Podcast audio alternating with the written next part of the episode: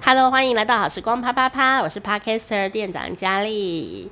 啊，听奥运，因为我眼睛不太方便了，最近都在休养吼，所以支持一下努力的人，努力复健的人，请按一下订阅。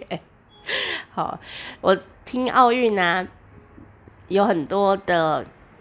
呃，很棒的故事跟心情，我也希望在 Podcast 里面可以跟大家来分享哦。那我们今天一样有个猜猜乐哦，这猜猜乐是这样子的，就是说呢，啊、呃，这次我们中华代表队啊，我们的台湾呢、啊、选手哈、就得到了银牌的鞍马王子，体操鞍马项目得到银牌的李志凯。啊、哦，李志凯呢从小练体操，但是啊。他是怎么被他的这个非常厉害的教练哦林玉信找到的呢？林玉信教练在哪里找到李志凯呢？这是今天的题目。A. 废弃的教室，B. 水沟里面，C. 垃圾桶里面，请作答。噔噔噔噔噔噔噔噔噔噔噔，这个题目听起来其实很无厘头的感觉。如果你没有 follow 到这一则这个资讯的话呢，应该会觉得很莫名其妙。但就是因为这么莫名其妙，我觉得特别感动哦。正确答案是 C，垃圾桶里面，垃圾桶里捡到宝，是真的。谁知道这个躲在垃圾桶里的小孩，他以后会拿奥运银牌呢，而且他不止拿一牌，他是拿很多的奖牌哦。那等一下啊，我会把那个李智凯的那个鞍马项目哦的从小到大的一个影片，我在网络上找到，我给他贴在下面，你有兴趣可以看。哦，我觉得连我这个不会体操的人啊，都看得。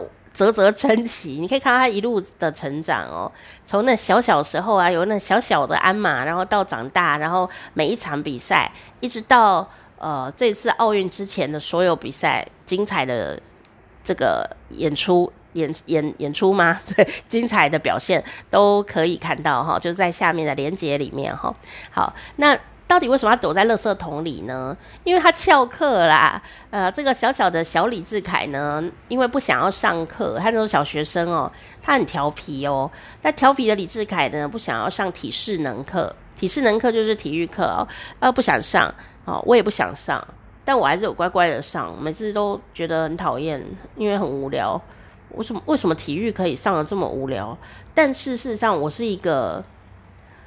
三十几年前上体育课的人呢，我相信现在体育应该有一在台湾应该有一些改变吧。这样，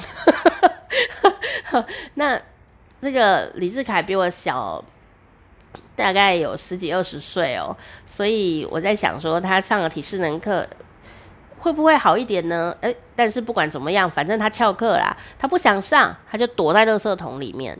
如果被一个老师找到。一个翘课调皮的小孩，第一个就是给他一顿骂，对不对？哈，就你翘课啊，那个吧，这样子哈，啊，这这没有用的小孩，你躲在垃圾桶里，想要变成垃圾吗？这样，哦，我想就是有一些一部部分的老师可能就忍不住这样子哈，会叨念一下哈。我是觉得不支持啦，不支持这种言论。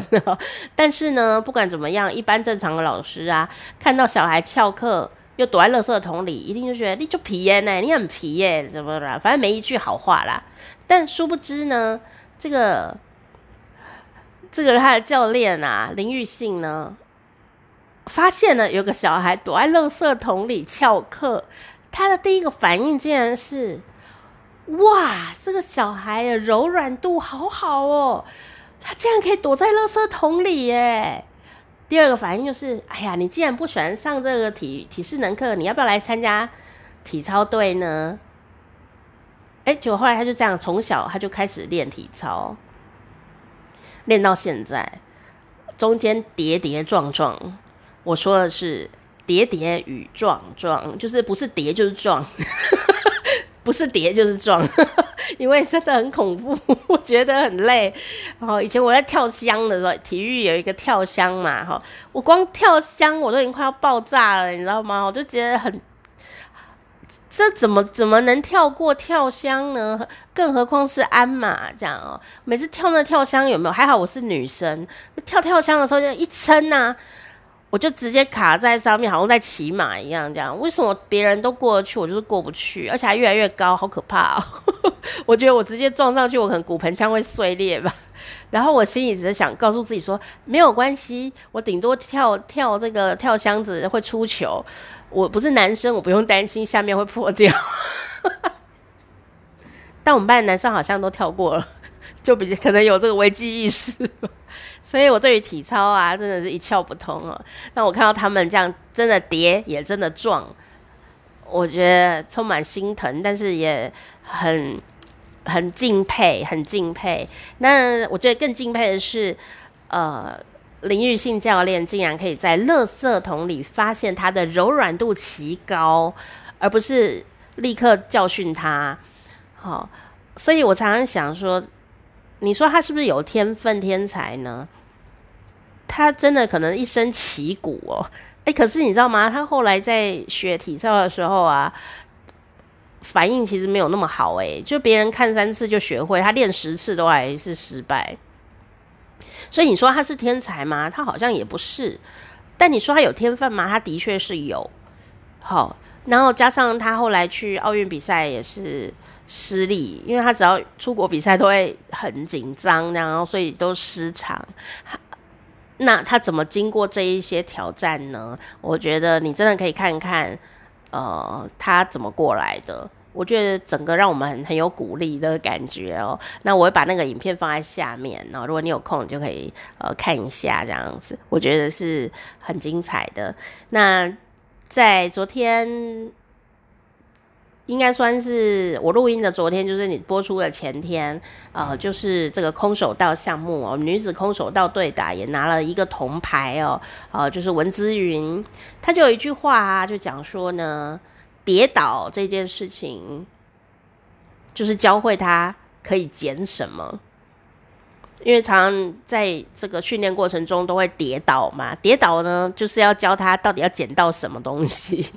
好，我们人常常也会在人生的路上跌倒。那你是骂了一声“嗯”，嗯 嗯，还是就没有了，就拍拍屁股的站起来。哎，如还是你都没有站起来，或者是你跌倒了以后，你就会觉得，哎，看一下有什么好捡的，这样就好像我们那个奇美的企业的这个董事长啊，许文龙哦，这讲过一句话，我觉得超有趣的。他说，如果跌倒，就要看看有什么好捡的。所以这两句话刚好异曲同工之妙哦。所以我每次遇到人生挫败的时候，当然难过跟沮丧啊，或会发疯一阵子都是会。比方说我现在眼睛不方便，这样这是一个很巨大的挫败，因为甚至我不知道我会不会好起来。好，呃，你一生的努力在这地方都好像快要化为零的那个时候，你怎么生活？那加上我是一个很独立生活的人呢，现在什么都要靠别人。这一阵子都是这样，我就真的很沮丧。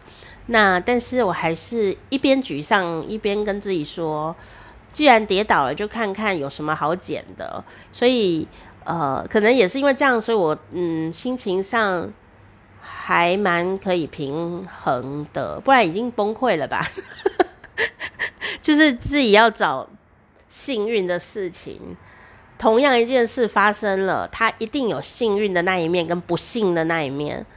那我们有时候只会专注，因为人脑好像只对痛的东西特别有记忆度哦，对快乐的事是有时候会忽略。你想，你快乐的事其实想不起来，想痛苦，人家欺负你啦，你挫败啦，哦，你想到都会发抖，有没有？哦，人家给你搞几股哈，骂你一句脏话呢，好说你怎么样，你就会记得，我一辈子记得这句话。但是人家夸奖你十句了，你怎么都不记得啊？好，所以有时候我们也要知道自己脑子是怎么运作的。所以在你挫折的时候啊，痛苦的时候，呃，觉得自己很衰的时候，跌倒的时候，记得看看什么东西好捡，什么东西可以捡。这个跌倒，这个挫折，绝对有一个好的东西要送给你。也许不是现在领奖，也许是未来领奖。但是你要抱着这样的心情，幸运就会一直跟着你。我也是这样相信我自己的，李志凯也是如此，不然他怎么拿得到银牌呢？哈，我想所有的奥运选手一定也都是如此哦。这就是我在奥运当中学到的一件非常感人的事情，也跟你一起分享喽。好时光啪啪啪，赶快订阅吧。